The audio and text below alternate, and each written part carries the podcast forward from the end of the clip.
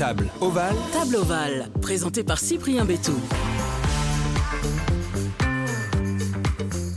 Bonjour à toutes et à tous, très heureux de vous retrouver dans ce nouvel épisode de Table Ovale, le podcast rugby, mais pas seulement, car nous allons aller ensemble à la rencontre de joueurs de rugby en activité ou retirés des terrains afin d'évoquer leur carrière, mais surtout de découvrir les personnalités qui se cachent derrière le ballon ovale. Et pour ça, on ne perd pas plus de temps, on passe à table. Et pour cet épisode, j'ai la chance d'être aux côtés d'un pur attaquant, d'un joueur élégant et de celui qu'on surnomme The Flower from Cahors. Denis Charvet, bonjour. Bonjour, Ça va? Ça va impeccable. Là, on se trouve euh, brasserie Auteuil, euh, c'est un peu le coin où t'aimes bien euh, traîner, c'est ça? Bah, disons que j'habite pas très loin. Euh, j'habite à 300 mètres du Parc des Princes à Boulogne, donc il y a, il y a un kilomètre à pied d'ici. Mais surtout, je suis arrivé la première fois que je suis arrivé à Paris en 89. J'arrive de Toulouse, je, je jouais encore à Toulouse, mais j'ai pris un appartement à Paris. C'était avenue 31 avenue du Parc des Princes. Ah oui, donc euh, c'était Donc ça me poursuit. Je suis resté 4 ans là dans cet euh, appartement avant de repartir. À Châtillon. Et je suis revenu là, quoi. C'est assez, fou quand même. Donc on veut dire que avec les plus beaux exploits de ma carrière, euh, je me retrouve à 300 mètres. C'est c'est un signe, quoi. Enfin, c'est C'était écrit. ça peut être écrit, ou ça peut être un acte manqué, ça peut être un besoin, j'en sais rien. Mais en fait, c'est drôle, voilà. Donc, Brasserie d'Auteuil, c'est mon quartier, oui. On peut dire que c'est mon quartier. Ouais, c'est ça, depuis que t'es joueur à Paris dans fin début des années 90, t'es jamais reparti de Paris. T'as Non. t'as aimé cette ville et non, tu t'y sens bien. Ouais, ouais, je m'y sens bien. euh. Alors, je m'y sens bien parce que je pars assez souvent. Donc, 4 mois de l'année, je suis pas là. L'été, je suis pas là. Mais entre 4 ouais, quatre mois pleins, je suis pas là. Donc, euh, Donc ça aide à aimer Paris aussi. ouais, ça aide à, à l'aimer davantage, on va dire. Parce que quand ils reviennent, t'es content. Et quand tu pars, t'es content aussi de partir euh, De ailleurs, au ouais. soleil, t'aérer. Mais ma vie est ici, oui. Ma vie est ici, euh, même si je pense que je la finirai pas ici non plus. Je te présente en quelques mots Denis Charvet, tu es né le 12 mai 1962 à Cahors, c'est là-bas que tu découvres le rugby, que tu fais tes classes avant de rejoindre le grand stade toulousain où tu remporteras trois championnats de France, 1985, 1986, 1989 avec notamment un triplé contre Toulon en 85. En 90, tu rejoins Paris et le Racing Club de France où tu joueras six saisons avant de partir au stade français et d'y terminer ta carrière aux côtés de ton copain Vincent Moscato. Tu as connu 23 sélections avec le 15 de France, avec un grand chelem en 1987 mais aussi finaliste lors de la première Coupe du Monde en 1987. Après ta carrière, tu es un touche-à-tout, notamment dans les médias où tu fais partie de la bande du super Moscato Show. Tout d'abord, Denis, est-ce que tu te souviens comment tu es arrivé sur les terrains de rugby de Cahors? Ah bah c'est facile, hein, je crois que je, baignais dedans euh, étant petit, puisque mon oncle avait, été champion de France en 47 avec le Stade Toulousain, André Mellet, et j'ai été champion de France 38 ans après avec le Stade Toulousain. Donc c'est assez, curieux la vie, quoi. Donc euh, il y a mon oncle qui jouait, il était entraîneur de, c'était un très grand arrière. Mon père y jouait, mon oncle qui jouait. Mes oncles étaient en France B, mon grand-père Pierre Hayet a joué. C'était un passage obligé. Et puis Cahors, c'était pas une ville de football. Moi, j'adorais le foot. Je tapais dans un ballon rond petit, autant que avec un ballon ovale dans les mains. J'avais réellement la passion du foot. C'est un truc de fou. Quoi. Je dis ça parce que c'est. J'ai pas de regret de ne pas avoir fait carrière au foot ou d'avoir euh, tenté une carrière au foot, mais on peut toujours se poser la question en retardement en se disant mais si j'avais fait du foot? Parce que j'ai passé des heures, quand je dis des heures, à taper dans un ballon rond. Alors devant la porte de garage de mon père, c'est rue Émile Zola Cahors, il y avait toutes les voitures qui, qui montaient. J'emmerdais tout le monde. Quoi, je tirais des pénalties à l'homme invisible et, et j'adorais ça. Quoi. Et je coup- tapais des heures et après dans le jardin de mes parents, euh, de mon père, qui adorait son jardin, je lui, je lui fracassais toutes ses plantes. Enfin, je dis ça parce que j'étais un fou de foot. Et en même temps, il y avait quand même l'attirance vers le rugby de par ma famille. De, par les copains Ouais, de par les copains, oui, c'est ça que j'allais dire. Je pense qu'il n'y a pas de hasard. Je pense qu'un gamin, il va pas au rugby ou au foot par hasard. C'est ce que je pense depuis toujours. Je pense quand même qu'il y a une attirance certaine avec un sens de, de l'amitié, de la fraternité, du respect. Du... Moi, on m'a appris tout ça. C'est Albert Ferras, l'ancien président de la fédération, qui disait euh, le rugby, c'est une formidable école de la vie. Je le pense sincèrement. Je pense que c'est la plus belle école de la vie. Donc, euh, oui, je suis resté naturellement dans le rugby parce que j'aimais ça. J'aimais les amis, les copains, la l'amitié. Mais ce que je sais, par contre, c'est qu'au fond de moi, j'étais un fou de foot. Et du coup, tes premières idoles, c'était plutôt des footballeurs que des Ah, rugbyman mais moi, c'était Platini. euh, les Verts, ça a été un truc de fou. Les... Mais moi, je me souviens d'un match des Verts qui n'était pas retransmis à la télé parce qu'à l'époque, il n'y avait pas beaucoup de chaînes. Donc, euh, c'était un match retour de, des Verts à Juspit. Ils avaient perdu 4-1 à l'aller à la surprise générale. Et pour se qualifier, il fallait qu'ils mettent euh, 5-1. Et bien, ce match, figure-toi, je suis allé dans le garage, dans la cave de mon père, en dessous, et j'ai écouté à la radio tout le match. Et c'était un truc de fou parce qu'il y a eu des rebondissements. Ils ont égalisé à 1-1, il y a- ou ils ont mené 1-0, 1-1, 2-1, 3-1. C'est comme si c'était hier, tu vois. C'est marrant. c'est c'est- Tu revois la scène, tu Ouais, revois tout, le- la tout, tout. cave. Non, mais la, euh, la folie que ça m'a engendré, quoi, la- l'hystérie, autant que le rugby après, quoi. Donc oui, j'avais ça en moi, j'avais ça au plus fond de moi. Et j'avais joué un match une fois le mercredi, il y avait l'UNSS Ouais. à l'époque. Et en fait, il manquait un mec pour jouer au foot. Moi, je devais avoir fait des, des pieds et des mains pour euh, leur dire si un jour vous avez besoin de moi, je suis là. Et ils m'ont pris. C'est une des premières fois où j'ai fait un vrai match officiel, tu vois, euh, de jeune écolier. Mais c'était vachement important. euh, Contre une équipe, tu vois, et les maillots, tout ça, tout. Je fais faire un penalty, je le transforme, je marque un deuxième but. Et je me sentais à l'aise, quoi. J'étais avant-centre. Attaquant, euh, que ce soit Je rugbyman, que pense ce soit attaquant, footballeur. ouais, ouais, non, mais j'avais ça, ouais. Un esprit attaquant, ouais, ouais. Un esprit attaquant, quoi qu'il J'avais le, gabarit par rapport au foot. Parce qu'au foot, moi je faisais un 80-86 kilos, c'était, c'était, c'était costaud. Ouais, C'était, le Larios de l'époque. hein. Donc euh, tu, tu faisais un bon attaquant de pointe. Est-ce que tu te souviens d'avoir rêvé de rugby ou est-ce que tu avais d'autres rêves euh, quand tu étais gamin, euh, des jobs qui te faisaient rêver Non, alors moi, moi j'ai rêvé de jouer en équipe première à Cahors. Les Mais j'ai jamais rêvé de jouer en équipe de France, hein, Ouais. jamais. J'ai eu mes idoles à l'équipe de France, Jean-Pierre Yves, Jérôme Gallion, Joe Mazot. J'ai eu des, des- des maîtres, euh, André Boniface et Ton rêve gamin, c'était de jouer à Cahors, d'être en première. Mon rêve de, de joueur de, de rugby, c'était de, un jour de rentrer dans ce vestiaire du stade Cadurcien et de, de- de jouer en équipe première. Et le jour où c'est arrivé, je me souviens comme c'était hier. Et, et ce jour-là, ça a été spécial. Ouais.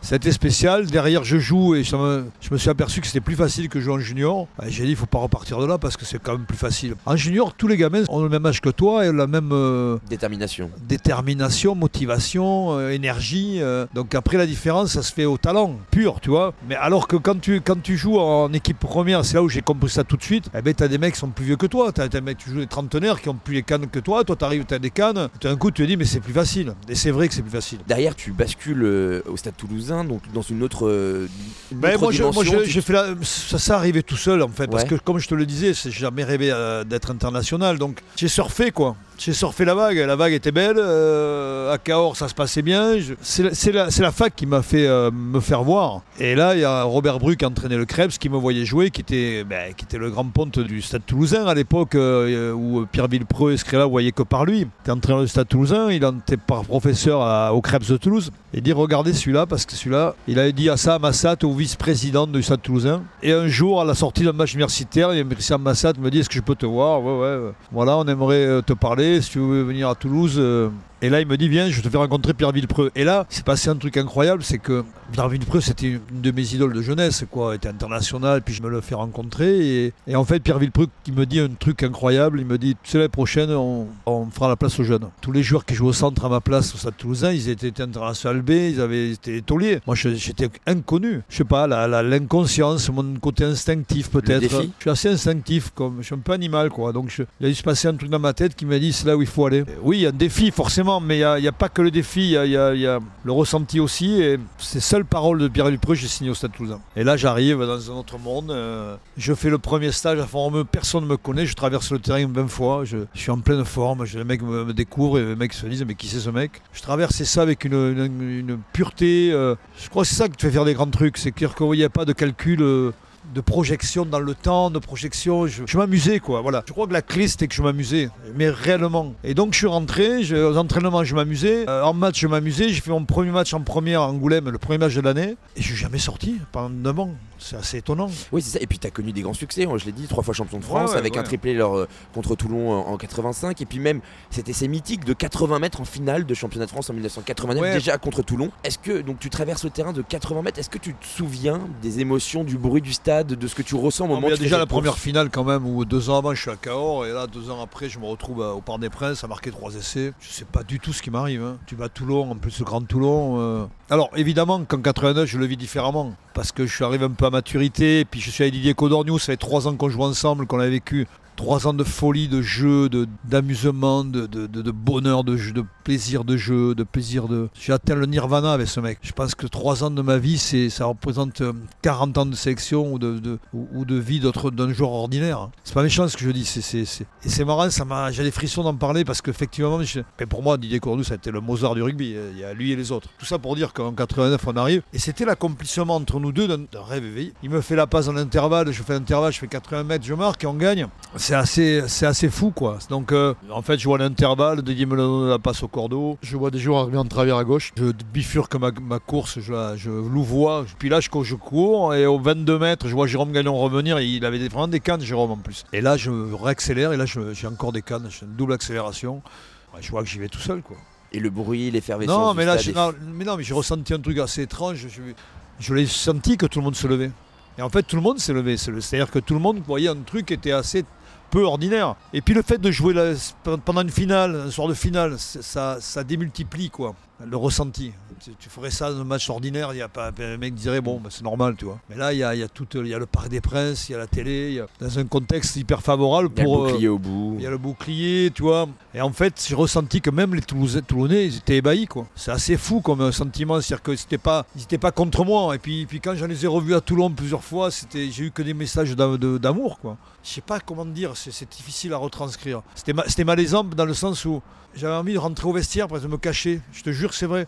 Mais en fait, avant de ça, j'ai, sauté il y avait des pa- panneaux publicitaires. J'ai sauté pour pas me casser la gueule et, en fait j'ai joint mes mains euh, en haut comme ça sous le menton. J'ai joint mes mains comme ça et j'ai regardé en haut. C'est quand même un truc et personne ne me l'a expliqué mais moi la seule explication que j'ai c'est que tout ça m'a dépassé. Pour faire ce geste là je dis mais pourquoi ça m'arrive là maintenant? Et en plus moi je suis pas tellement croyant, je suis assez athée comme garçon. euh, Je crois aux énergies davantage mais là, euh, là c'était J'étais vraiment croyance. euh, Moi, je me marque, ça m'appartient presque pas. Quoi. Donc pendant 7, 6, 7, 6, 7 secondes, mon corps il, est parti ailleurs. Lors de cette finale, euh, François Mitterrand était présent au stade de, de France et euh, parle avec le président de la fédération, Albert Ferras, pour lui dire lui, je veux qu'il parte durant la tournée d'été en Nouvelle-Zélande. C'est quand même cocasse comme, comme sensation, comme, comme anecdote. à ma légende, sûrement. Oui, mais tout le monde peut pas dire ça de. Ouais, Qu'un président de la République lui a dit Je veux que lui joue au rugby pour l'équipe de France. Lui, je pense qu'il a eu même euh, ressenti euh, que tous, tous les gens qui étaient au stade, voilà. Je te dis ça tout à l'heure, si tout le monde s'est levé, je pense que lui aussi s'est levé, quoi. Donc, euh, La classe. il De faire lever un président. donc il y a eu, euh, parce qu'il s'est étonné, il s'est étonné qu'il m'a- que j'étais pas encore pris. Et en fait, ce qui est très drôle, en fait. drôle, déjà dans les papiers. Ouais, parce que d'habitude, j'étais pas trop dans les papiers où il fallait m'a- m'a- m'arracher pour que Jacques me sélectionne. Ouais. Tu as beaucoup évoqué euh, la petite mort du sportif et la complexité de la situation euh, de l'après-carrière. Euh, Est-ce qu'on est, on est préparé à ça ou c'est Non. jamais? On n'est jamais préparé à ça. Le souci, c'est que ça te tombe dessus à l'instant T, quand ça arrive, quand tout part en fumée. Pour aller plus loin, je pense que c'est une vraie raison d'État, que le ministère des Sports devrait, quand même avoir un suivi auprès des, champions qui, ont fait rêver la France, qui ont porté haut les couleurs de la France. Pas normal qu'on abandonne ces champions-là, parce qu'il y a un vrai abandon. Pourquoi on ne peut pas vraiment le préparer? C'est que quand ça t'arrive, c'est-à-dire que tout part en fumée, c'est-à-dire que tu peux pas imaginer que le monde s'écroule ce jour-là. Et le rugby, c'est pire parce que tout d'un coup tu, quittes- tu quittes une famille en fait. L'abandon est beaucoup plus euh, horrible parce Mm. que fort. C'est-à-dire que du jour au lendemain, t'as plus les vestiaires, t'as plus les odeurs, t'as plus les copains, t'as plus les rendez-vous, t'as plus les matchs. Du jour au lendemain, tu dois t'organiser ta vie alors que ta vie on l'organisait pour toi. Moi, toute ma carrière, ma vie euh, était pré, organisée. Je me suis jamais soucié de rien du tout. Moi, j'avais aucune inquiétude. J'avais, je vivais la vie sans lendemain, mais avec euh, le bonheur à chaque seconde de vivre ce, ce grand carnaval. Parce que c'est ce que j'avais écrit dans mon bouquin. Je veux dire, ça s'arrête, ce grand carnaval, il y a le vide qui se, tout d'un coup s'installe. Et le livre, plein de gens qui l'ont lu m'ont dit, euh, j'ai vu des gens qui m'ont dit, mais on a ressenti la même chose à la, à la retraite. C'est pas que le sportif. qu'à nous, c'est-à-dire que nous, euh, c'est exacerbé parce que nous, on vit des émotions extrêmement fortes et violentes. Mais bon, euh, c'est pas propre à- qu'au rugby, au foot, hein, c'est à tous les sports. hein. Moi, j'ai rencontré par la suite avec RMC plein, plein, plein de champions qui ont été de grands, grands champions et qui n'ont plus rien. C'est pas normal. C'est très misérable, quoi. C'est pas la vie, quoi. Tu es directeur sportif des Barbarians français également. Est-ce- Qu'est-ce que ça représente pour toi, les Babas? Euh, Est-ce que c'est important de préserver cet état d'esprit, cette mentalité dans le rugby? Bah, c'est indispensable. Plus, plus, ça, plus on avance dans le temps, plus, plus il- ça en devient euh, Vital. Incontournable, oui, vital même. Euh, Heureusement, la fédération va continuer à nous aider. On est en train de réfléchir actuellement comment on peut s'inscrire dans des calendriers internationaux parce que la vraie difficulté aujourd'hui pour les Babas, c'est avoir des joueurs. Bah, ça l'est depuis long moment, mais avant, on arrivait à bricoler. Encore il y a deux ans à Houston, j'ai quand même monté une équipe au dernier moment. Ça n'a pas été facile. Il nous faut des matchs. Pour exister, il nous faut des matchs. On est en train de, de réfléchir, euh, d'avoir une réflexion avec la fédération, savoir comment on peut monter euh, un calendrier sur 2-3 ans. Pas forcément des équipes comme les de, de l'UCR Sud, ça peut être des équipes européennes. Mais moi, ça m'a amené, ça m'a tout amené. J'avais vu, euh, mon père m'avait amené de Cahors, j'avais pas 18 ans. C'est le premier match des Babas, sous les couleurs des Babas, à Agen, euh, contre l'Écosse. J'étais derrière le Talanker avec mon père, et j'ai vu ce, ce maillot, et j'ai dit, ce jour, je porterai ce maillot. Il fait rêver euh, Ça ce a, été maillot. une euh, révélation, ça a été une révélation ce jour-là. Cinq ans après, je portais ce maillot et je ne l'ai jamais quitté. Je suis le recommande des, des- des- sélections. Été capitaine 5-6 fois. On a battu les Australiens, on a battu les, les Blacks. C'est assez incroyable. Et après, j'ai continué. Donc, grâce à Jean-Pierre-Yves, je suis rentré au bureau. Et au bureau, euh, voilà, j'ai continué mon petit bonhomme chemin, mais j'aimais bien être manager, accompagner le, sportif, donc c'est encore mon rôle. Ce podcast se nomme le Table Ovale. Quel est ton lien avec la table de nid et la nourriture? Est-ce que tu es déjà, est-ce que tu es un bon cuistot? Est-ce que tu as un plat un peu fétiche? Non, je suis un, grand, un gros mangeur, un bon mangeur, un épicurien. euh, Je sais me faire des pâtes. Tu sais, tu sais manger, mais tu sais pas cuisiner, c'est ça. Non, mais j'ai jamais été attiré. Si tu veux. Il y a des- moi, j'ai des copains, Philippe Guillard, il est fou de cuisine, par Mhm. exemple. Donc, euh, mais j'ai pas ça en moi. Je crois qu'il faut avoir un- presque un sens artistique. Tu vois Du détail, du, du mélange. C'est de l'art, hein, la cuisine, on le sait très bien. hein, mais moi, j'ai pas ce- cet art-là en moi. Je te fais des coquilles Saint-Jacques, beurre, persil, euh, ail, mais c'est. Voilà, tout le monde sait les faire. Et c'est quoi du coup ton petit plat fétiche, ton, euh, ton vraiment le celui que tu Oh, pourrais manger plein, tous les jours? J'en ai plein. Euh, J'adore le saumon fumé. Je suis un dingue de saumon fumé, je peux en manger tous les jours. Les sashimi, sushi, sashimi, sashimi là. Tu fais manger ja- japonais tous les jours, j'en mange tous les jours. J'adore le confit, j'adore le couscous. Vraiment, j'adore, tu vois. euh, Alors la viande, euh, je suis- je suis un, je suis un cannibale. quoi. La viande, je, t'en boufferai, les côtes de bœuf, les trucs. Je- J'essaie d'en manger moins parce que je sais que c'est pas très bon, donc je fais attention quand même, tu vois. Je fais vraiment attention, mais quand je- quand j'y suis, euh, je suis content d'y revenir. Tu laisses quoi. pas ta, tu laisses Ouais, pas ta ouais. part. J'en mangeais, beaucoup plus avant. Je suis pas très difficile, tu vois. Après, j'aime bien les. Je, je suis assez curieux, je veux bien manger les plats sophistiqués, mais je suis quand même un terreau. Ce mec, foie gras, je viens de Cahors quand même, hein, je suis foie gras. Euh, les os de canard, euh, moi j'ai grandi dans ça, la truffe, les meilleurs amis de mes parents à Cahors, c'était les plus grands vendeurs de truffes, euh, donc je suis assez simple finalement, mais, mais par contre j'aime que ce soit bon. Que- Quelle est ta plus forte émotion sur un terrain de rugby, Denis? C'est l'essai, quoi. Je pense que c'est C'est l'essai, 89. ouais. Mais après, il y a une équipe, une équipe de France, il y a un essai qu'on marque en 86 qui fait 100 mètres. C'était assez avec Philippe, c'est là qui marque. euh, on fait un double sauté, on revient à l'intérieur. Je redonne le ballon à Philippe qui met entre les poteaux. C'est un match incroyable d'ailleurs, ce match contre l'Écosse. Je me souviens, ça avait été, c'était la fin du match, c'était assez incroyable. Après, il y a l'essai du bout du monde en Australie, évidemment. Euh, je l'ai joué en fait comme dans un match, dans un jeu vidéo. L'impression que tout ce qui arrivait allait arriver. Et il y avait ce souvenir dans, les, dans les vestiaires où, où on avait joué dans un petit stade à Concorde-Vallée, en fait. Pour une demi-finale de Coupe du Monde, ils nous avaient très mal reçus. Ils n'avaient pas parlé de nous avant le match, ils parlaient que de la finale, ils avaient joué contre les Blacks. Et en fait, Pierre Berbizier avait eu un mot extraordinaire. Il nous a réunis juste avant de se rentrer sur le terrain. Il dit ils nous ont tué, l'événement, à nous de le recréer. Tout ce qu'il a dit avant, ce match, avant de rentrer sur le terrain, c'est tout ce qui s'est passé. Mais ce stade était pourri, que tu vois, il y avait, le vestiaire était pourri. Pour passer, il y avait un couloir, tu vois, mais très étroit. Nous, on est rentrés en premier, on les attendait, les Australiens. Et là, ils sont passés, mais c'était des Golgoth. Il faut dire que c'était, une, je pense, une des plus fortes équipes australiennes qu'il ait jamais eu. Et là, les joueurs passent et Laurent Rodriguez, qui était quand même un gabarit euh, à l'époque, c'était un gros gabarit, Laurent. Il dit, mais c'est contre eux qu'on joue, il dit. parce qu'il y avait un humour décalé euh, terrible. Et je me suis dit, mais oui, tu vois, mais, mais il m'a fait sourire avant de rentrer sur le terrain. Après, on est sorti en blazer au milieu du terrain. Il faisait nuit déjà, parce qu'à 5h du soir, il faisait déjà nuit là-bas. Pascal Ondars a chanté une chanson basque. Euh, si je dois ressentir un- ressortir un moment de ma vie de joueur, c'est celui-là. Il y avait, je crois que dans mes souvenirs, parce que j'en avais parlé avec, euh, avec Franck Penel, il y avait très peu de supporters français. Non, très peu. Et donc du coup, vous étiez avec eux aussi. Oui, oui, il y avait, bien un- sûr, il y avait- oui, il y c'est avait- vous avez l'impression d'être une petite colonie française Non, au, milieu de, au milieu de nulle part. Mais non, mais c'était bon enfant, il était avec nous, oui, il nous parlait, on est bien sûr, oui, bien sûr. Et on s'est mis en rond et on a fait la chanson, il y avait encore les supporters à côté, tu vois, mais c'est Pascal a chanté. Ah, c'est... Il chante bien. Ah bah ouais, ouais. Et toi? Moi non. Moi j'ai jamais su chanter. Mais, mais euh, pff, voilà. c'est- Ouais, il y a eu ça, il y a eu les Fidji avant les Fidji. Après le match des Fidji en quart de finale, où je rentre dans le vestiaire pour échanger mon maillot et là ils sont en train de prier. Et je me mets dans un coin de vestiaire et je peux pas ressortir en fait parce que j'ai fermé la porte. Et j'ai suivi toute la, la prière. C'était assez, assez, c'est quelque chose qui m'a profondément marqué.